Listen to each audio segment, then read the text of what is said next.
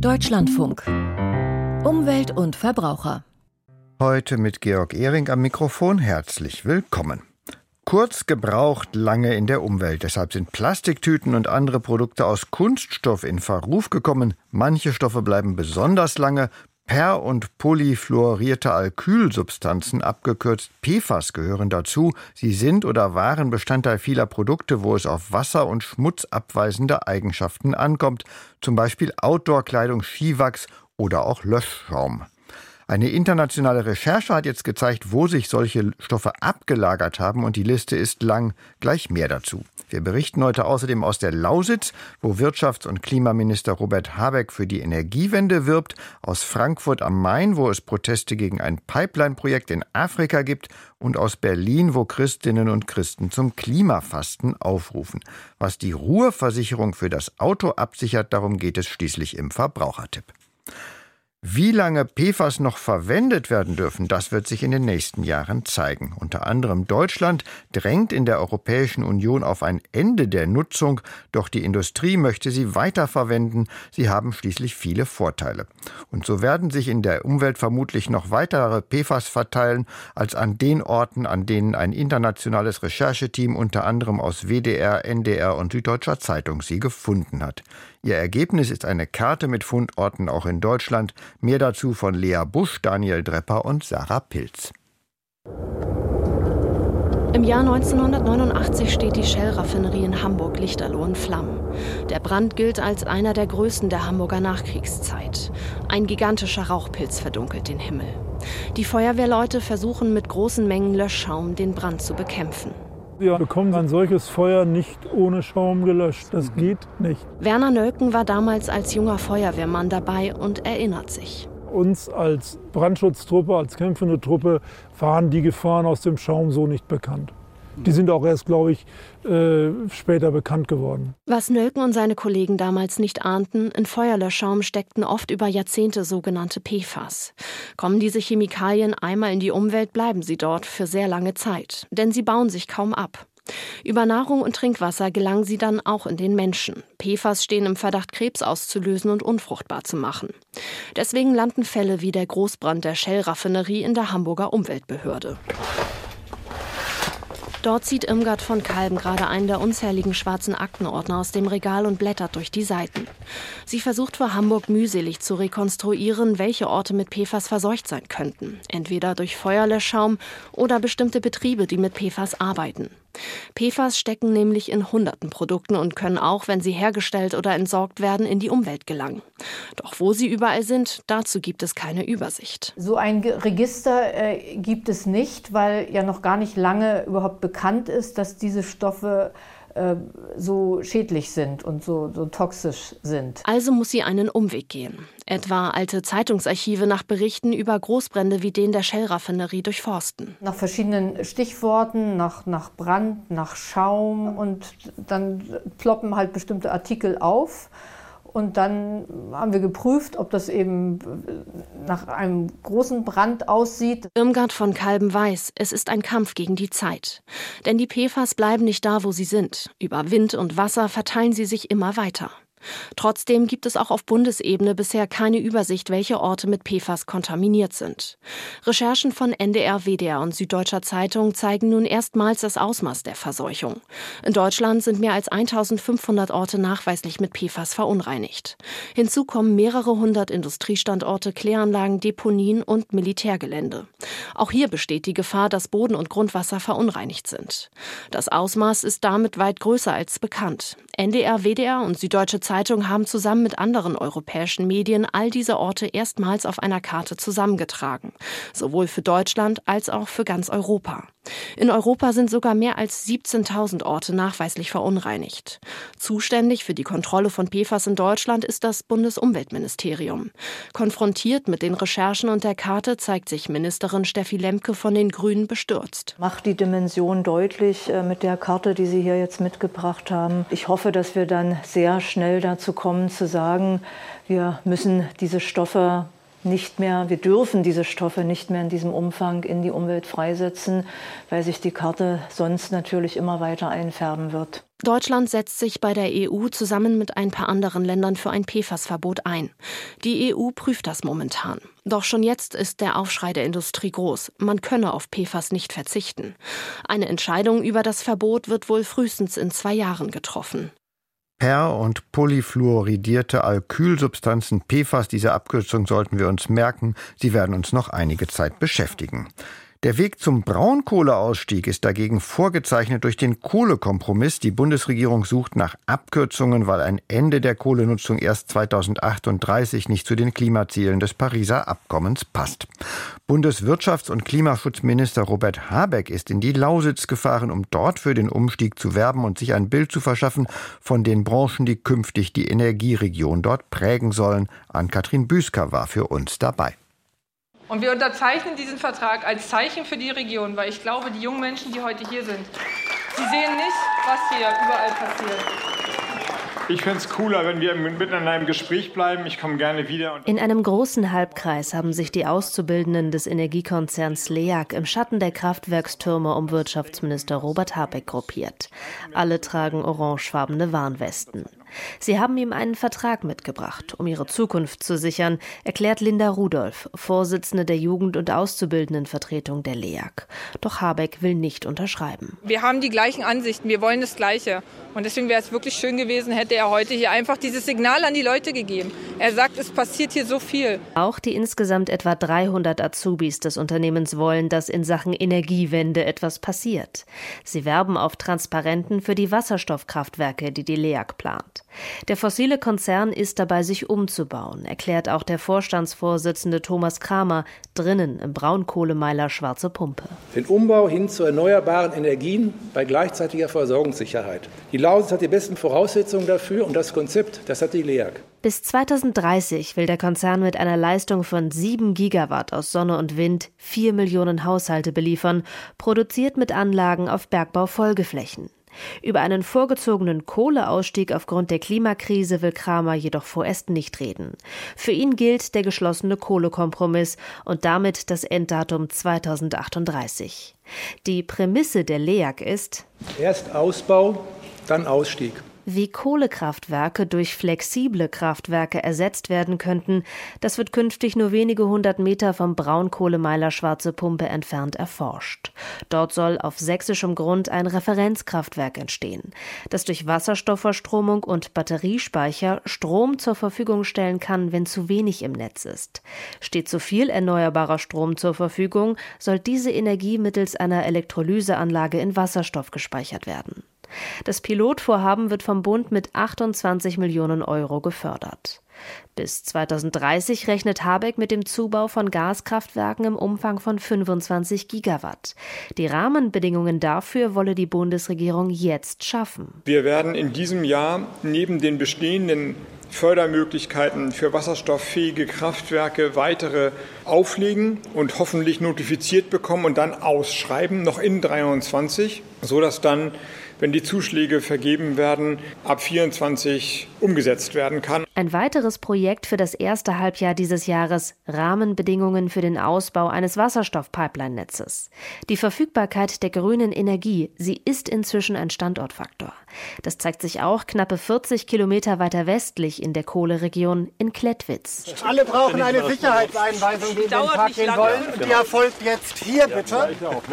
Fassen Sie nichts an erste Grundregel im Energiepark in der Gemeinde Schipkau. Auf dem Abraum eines ehemaligen Braunkohletagebaus sind hier bereits zwei Solarparks entstanden. Ein dritter ist geplant. Die Gesamtleistung dann 300 Megawatt. Zwischen den Solarmodulen stehen außerdem mehrere Windräder. Strom, der immer stärker regional nachgefragt wird, berichtet Schipkaus Bürgermeister Klaus Prietzel, CDU. Das Gewerbegebiet war seit ca. 20 Jahren also kein Interesse da und in den letzten zwei Jahren mit dem, was hier entstanden ist, plus Ankündigung, Wasserstoff kommt, die Nachfragen jede Woche in Größenordnung. Weil die Leute mit grünem Strom produzieren können. Grüner Strom, genau. ganz, ganz wichtig. In Sachen Akzeptanz gäbe es in der Gemeinde kaum Probleme, dank des Bürgerstrommodells, das man vor circa zehn Jahren eingeführt habe. Das heißt, jeder einzelne Bürger verdient hier mit. Wir als Gemeinde eher nicht. Unsere Prämisse war, dass wirklich die Bürger, die die Windkraftanlagen sehen, da auch verdienen sollen. Das Konsortium, die Gemeinde, aber auch der Landkreis sehen den Energiepark als Vorreiterprojekt, von dem etwa die LEAG bei ihren Plänen noch etwas lernen könnte und wovon die gesamte Lausitz profitiert. Doch trotz der Beispiele für gelingende Energietransformation an das Projekt vorgezogener Kohleausstieg will auch hier in Klettwitz erstmal niemand so richtig ran.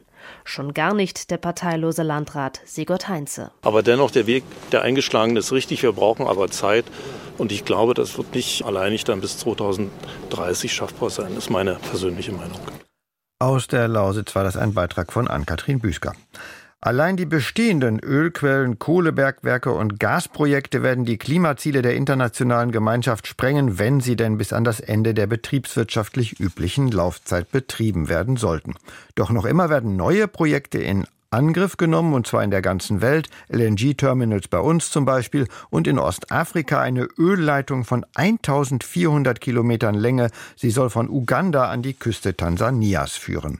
Auch mit Unterstützung europäischer Banken und dagegen rührt sich Protest im Frankfurter Bankenviertel. Ludger Fittkau dazu. Stopp, stopp, stopp, stopp, stopp. Eine kleine Gruppe Aktivistinnen und Aktivisten von Greenpeace Frankfurt am Main und anderen Umweltgruppen rollt im Frankfurter Bankenviertel ein Plakat mit rotem Untergrund und weiß-gelber Aufschrift aus. Stopp ICOP ist darauf zu lesen. ECOP steht für East African Crude Oil Pipeline. Einige internationale Privatbanken, die das Projekt finanzieren, haben eine Filiale in Frankfurt am Main. Unser Ziel heute ist vor allem SMBC aus Japan, die Standard Chartered aus Großbritannien und die Standard Bank aus Südafrika. Zwei der Banken sind offizielle Finanzadvisor von dem Projekt von Total Energies und die Standard Chartered hat Interesse bekundet, das Projekt mitzufinanzieren. Deswegen stehen wir hier. Sagt Jono, einer der Umweltaktivisten in Frankfurt am Main, der jetzt drei Monate in Uganda war. An dem Projekt ist die französische Ölfirma Total Energies maßgeblich beteiligt. Mit 1400 Kilometern Länge soll die beheizte Pipeline das längste und teuerste Pipeline-Projekt der Welt werden und auch durch Naturreservate verlaufen. Und das auch in dem ältesten und größten Nationalpark Ugandas. Also das ist in keiner Form mit den äh, Nachhaltigkeitszielen zu vereinbaren. Das sieht auch Katrin Henneberger so. Die grüne Bundestagsabgeordnete ist gestern von einer Informationsreise durch Uganda zurückgekehrt. Sie unterstützt die Protestaktion im Bankenviertel von Frankfurt am Main mit dem Ziel, die Banken dazu zu bewegen, keine Kredite mehr an den Ölkonzern Total Energies zu geben. Total Energy ist der Ölkonzern, der die Ölpipeline zu 62 Prozent baut. Wenn man das ernst nehmen würde, dann würde man auch ganz die Finanzierung an Total Energy einstellen. Denn solange Total Energy nicht merkt, dass sie enorm unter Druck sind, auch was ihre anderen Projekte angeht, werden sie an der ECOP natürlich festhalten. Neue Märkte, neue Chancen. So war hingegen noch 2022 eine Broschüre überschrieben, die die Deutsche Gesellschaft für internationale Zusammenarbeit, kurz GIZ, verfasst hat. Gemeinsam mit der bundeseigenen Marketingagentur German Trade and Invest sowie den Außenhandelskammern wurden mögliche Investoren auf das umstrittene Projekt hingewiesen. Ein etwa 10 Milliarden US-Dollar teures Ölprojekt könnte die Wirtschaftsstruktur Ugandas verändern. So könnte sich die Region am Albertsee um die Stadt Heuma aufgrund von Ölförderung und Ansiedlung zahlreicher Unternehmen zu einem neuen Wirtschaftszentrum entwickeln. Ein neuer internationaler Flughafen wird dort im Vorgriff auf das Ölprojekt bereits gebaut. Das ostafrikanische Land ist grundsätzlich offen für ausländische Investitionen. Die grüne Bundestagsabgeordnete Katrin Henneberger hat in Uganda mit GIZ-Mitarbeiterinnen und Mitarbeitern über die Ölpipeline gesprochen, sagt sie gestern unmittelbar nach ihrer Rückkehr aus Kampala. Wir haben die Ziellinie, dass wir keine fossilen Großprojekte wie die E-Corp mehr finanziert sehen wollen. Und wir haben auch sehr lange genau über dieses Projekt gesprochen und dass wir Projekte unterstützen wollen, wirklich der nachhaltigen Entwicklung der erneuerbaren Energien, die wirklich bei den Menschen ankommen. Also die Regierung, die wir seit jetzt anderthalb Jahren fast haben, nimmt da einen anderen Kurs. Ludger Fittkau berichtete. Kein Alkohol, kein Fleisch, kein Kaffee, keine Nuss-Nougat-Creme auf dem Frühstücksbrot. Viele Menschen fassen Vorsätze für die Fastenzeit, heute meist mehr der Gesundheit zuliebe und weniger aus religiösen Gründen. An einer Reihe von Orten in Deutschland rufen Christinnen und Christen zum Klimafasten auf. Während der Zeit bis Ostern sollen Verhaltensweisen eingeübt werden, die die eigene Klimabilanz aufbessern. Unter anderem in Berlin, wo Daniela Siebert für uns dabei war. Wir haben dieses Jahr im Familienrat relativ lange überlegt, was wir tun. Erzählt Katholik Marcel Heuer, Geschäftsführer im Diözesanrat Berlin. Der Familienrat, das sind Mama, Papa und zwei kleine Kinder. Die Entscheidung? Und haben uns dann entschieden, dass wir einmal ein Erfolgsmodell kopieren, nämlich der Kleidertausch in Familien, gerade mit Kleinkindern, ist beliebt. Und wir wollen das diesmal mit Büchern machen, mit befreundeten Familien, damit die Kinder immer wieder neue Bücher haben und die Erwachsenen machen das genauso. Dass man eben zum Beispiel nicht so viele Spielzeuge produzieren muss, Ressourcen sparen kann und vielleicht auch ein bisschen mehr wertschätzt, was man schon so alles daheim hat. Papa Heuer hat sich außerdem auferlegt, bis Ostern keine Cola mehr zu trinken. Nicht wegen des Klimas, wegen der Gesundheit. Ein typischer Verzicht im klassischen Sinne des Fastens, denn Marcel Heuer trinkt von seinem Lieblingsgetränk einen Liter am Tag. Was das familiäre Klimafasten angeht, kontert er auf die Frage, wie sinnvoll Klimaschutz ist, der nach Ostern wieder aufhört, so. Meine Erfahrung ist, dass gerade diese Kleinigkeiten im Alltag, die kann man dann auch gut weiternehmen. Also warum fängt man dann wieder an mit etwas, wo man festgestellt hat, ach, ich komme auch ohne aus oder ich kann es besser machen. Im letzten Jahr habe sich die Familie zum Beispiel in der Fastenzeit bemüht, möglichst viele Fairtrade-Produkte zu kaufen. Das habe man bei Kaffee und Schokolade danach beibehalten. Orts- und Konfessionswechsel in die evangelische Cornelius-Gemeinde im Berliner Wedding gestern Abend. Der Slogan der Klimafastenaktion ist ja, so viel ich brauche. Und jeder Mensch braucht unterschiedlich viel. Sozialarbeiterin Andrea Delitz sitzt in Blue Jeans mit Wanderstiefeln und sattgrünem Polunder auf einem Stuhl vor dem Altar und stellt das umfangreiche Klimafastenprogramm vor, das sie der Gemeinde in den Wochen bis Ostern anbietet. Wir wollen uns Zeit nehmen für einen Blick auf unseren Flächenverbrauch. Wir nehmen uns Zeit, um mal anders mobil zu sein. Wir nehmen uns Zeit für eine effizientere und ökologisch bessere Beleuchtung. Ihr Klimafastenprogramm für die Gemeinde ist denkbar vielfältig. Vom gemeinsamen Nistkastenbauen für Vögel über Kochunterricht, wie man Gemüseteile verwendet, die üblicherweise weggeschmissen werden, bis zum Ausflug in die solidarische Landwirtschaft oder dem Vortrag vom Klimaforscher. Das Echo bei dieser Auftaktveranstaltung war mäßig.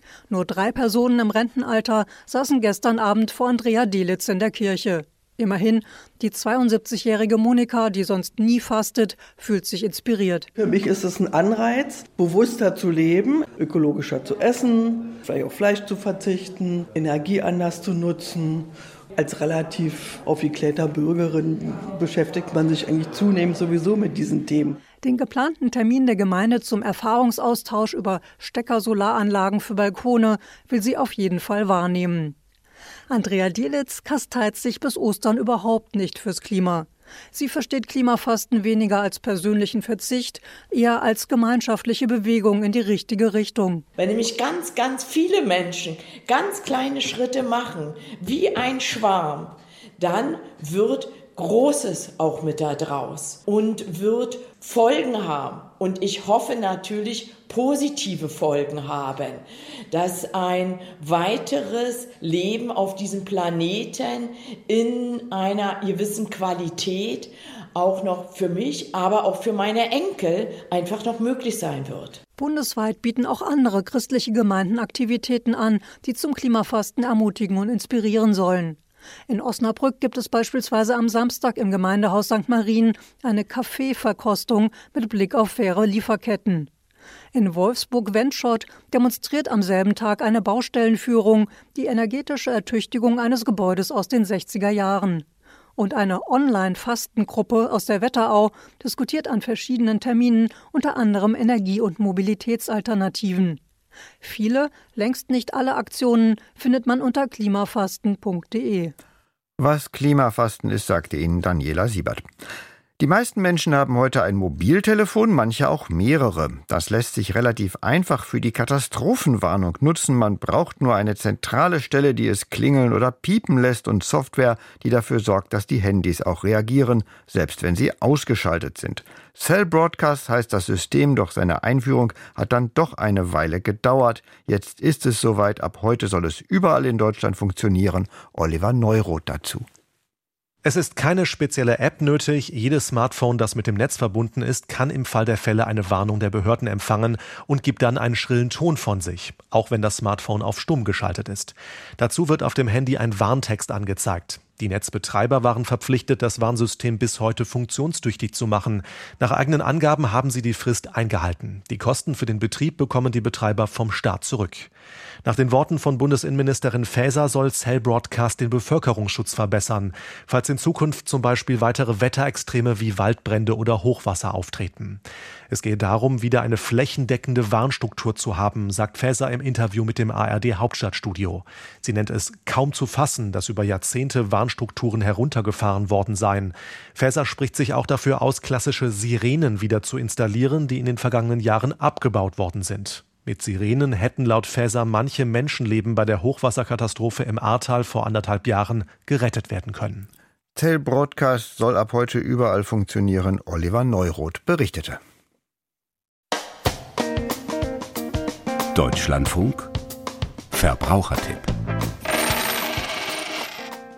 Auch ein Auto, das abgemeldet und auf privatem Gelände abgestellt ist, kann beschädigt werden, zum Beispiel durch Hagel, Marderbiss oder auch Vandalismus. Dafür gibt es die Ruheversicherung, doch sie leistet nicht immer, was Sie beachten sollten, jetzt im Verbrauchertipp von Margret Bielenberg.